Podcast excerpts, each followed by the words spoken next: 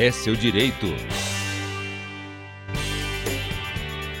O Supremo Tribunal Federal confirmou uma decisão de fevereiro que permite que aposentados e pensionistas do Instituto Nacional do Seguro Social, o INSS, tenham direito à chamada revisão da vida toda.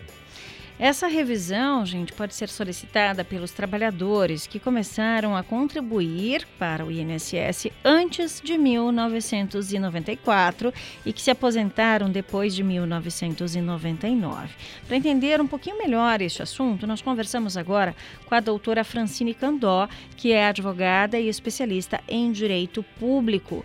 Bom dia, doutora Francine, seja bem-vinda ao Jornal da Educativa. Bom dia, bom dia a todos os ouvintes, bom dia pessoal da Rádio Educativa. Doutora Francine, primeiro vamos explicar aos nossos ouvintes né, o que é essa é, revisão da vida toda. A revisão da vida toda, ela é, possibilitou que os contribuintes façam o recálculo da sua aposentadoria, considerando também as contribuições que foram vertidas para a Previdência Social em momento anterior a 1994 por que, que isso acontece? Lá em 1998, a gente teve uma reforma da Previdência que foi muito parecida com o que a gente teve agora em 2019. Então, teve um grande volume de pessoas querendo aposentar. Na época, o INSS adotou uma medida provisória que permitia calcular os valores sem essas contribuições vertidas anteriormente a 1994 porque teve a mudança ali do cruzeiro para o real, né? Teve a alteração da moeda e teve um grande volume de pedidos de aposentadoria para o INSS. Como ficava complicado para eles fazerem esse cálculo sem o sistema informatizado que eles tinham, foi possibilitada essa forma de cálculo. Passado aí esse grande volume de atendimento que eles tinham durante o período, o INSS não voltou a fazer o cálculo da forma correta, que seria considerando essas contribuições. Então, o que, que acontece agora? A gente precisa reunir documentos das pessoas que aposentaram aí entre 99 e 2019, né? Fazer o cálculo para saber qual dessas duas sistemáticas de cálculo que ficaram em vigor ao mesmo tempo é a mais vantajosa para ela, se confirmando que ela tem alteração positiva de valor da aposentadoria, né, que a aposentadoria fica um valor maior, a gente ajuiza a ação para essas pessoas. Uhum. E doutora, isso vale para quem? Vale para os aposentados? Vale para quem é pensionista também, né? Para os herdeiros dessas pessoas que se aposentaram, mas acabaram falecendo? De que forma é que isso deve ser feito? Sim, sim, vale para os dois. Vale tanto para os aposentados quanto para os pensionistas.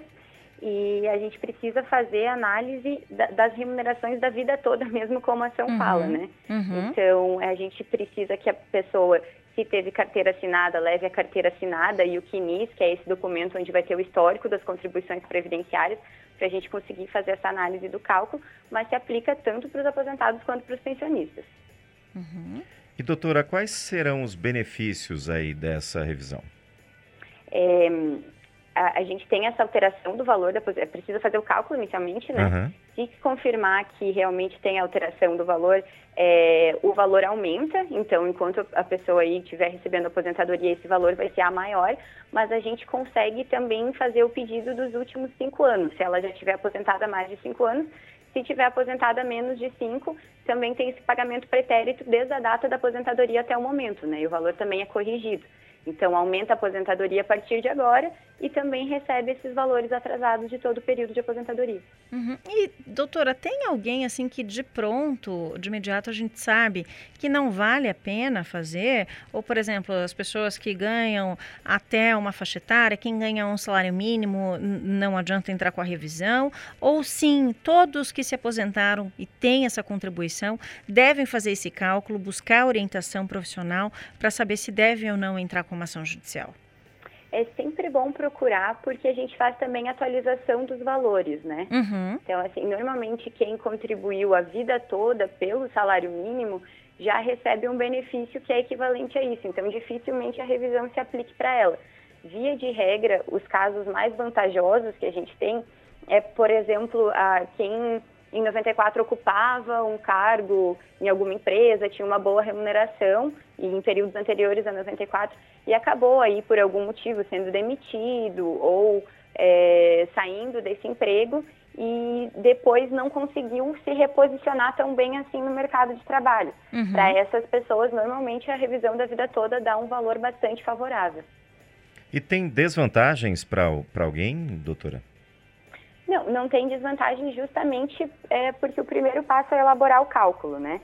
Uhum. Então, se a gente elabora o cálculo e vê que o valor é positivo, aí ingressa a equação. Se elabora o cálculo e vê que a forma de cálculo que o INSS aplicou para a aposentadoria já é a mais favorável para ela, aí a gente nem faz o requerimento, nem mexe, deixa realmente como está, né? Uhum. Então, é sempre bom procurar um, um, profissional que vai poder auxiliar, porque o cálculo ele vai ser fundamental para a gente saber as próximas medidas a serem tomadas. Uhum. E doutora, precisa de um advogado mesmo, né? Precisa, porque até agora, antes do uhum. julgamento do STF, o INSS não estava concedendo na via administrativa o requerimento. Uhum. Então, a gente não sabe ainda é, como que vai ficar a partir de agora, né? Que já está reconhecido que realmente é direito dos segurados. Talvez, a partir de agora, o INSS com, é, comece a reconhecer por requerimento simples, mas não é o que acontece ainda. Para uhum. todos os casos, a gente precisa ajuizar a ação judicial. Então, por isso que é preciso de um advogado para acompanhar e também porque esses cálculos são um pouco complexos de, da pessoa conseguir fazer. Precisaria realmente do auxílio de um contador ou advogado para ter certeza que é, essa revisão realmente acarretaria um aumento da remuneração, né?